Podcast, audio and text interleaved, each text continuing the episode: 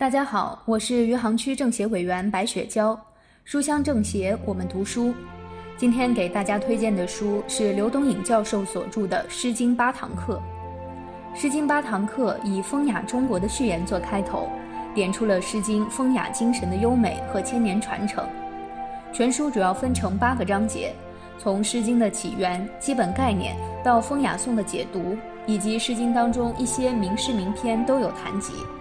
最后点明了《诗经》群经之首的历史地位，用循序渐进的方式将《诗经》的方方面面娓娓道来，而在附录当中又精选了《诗经》数十篇的名篇，做了详细的评析和注解，可以说全方位满足了读者学习和欣赏的需求，整体的读感是比较轻松易懂的。《诗经》的由来不是一个人创作，也不是一时一人所编辑的。而是经过了五百年的时间集体创作得出来的成果，经过了无数人的采集加工。因为时代久远，三百零五个诗篇的作者已经有很多都不可知了，而《诗经》本文中直接标明了作者的也只有五篇。《诗经》共有风雅颂三个部分，其中风包括了十五国风，有一百零六个诗篇；雅则分为大雅和小雅，有一百零五篇诗。颂则分为周颂、鲁颂和商颂，共有四十个诗篇。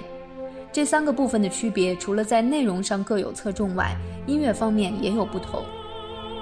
《诗经》作为一部诗集，已经流传了数千年，之所以历久不衰，究其原因，正是因为有不可磨灭的道在。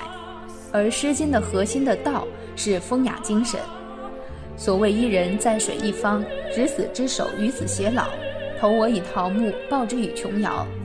这些古老的文字没有在岁月的风尘里发黄，它所表达的感情，在今天的生活中依然盛开如花。从这一点上来说，我们和《诗经》虽然隔了三千年的时光，但是心有灵犀是一点通的。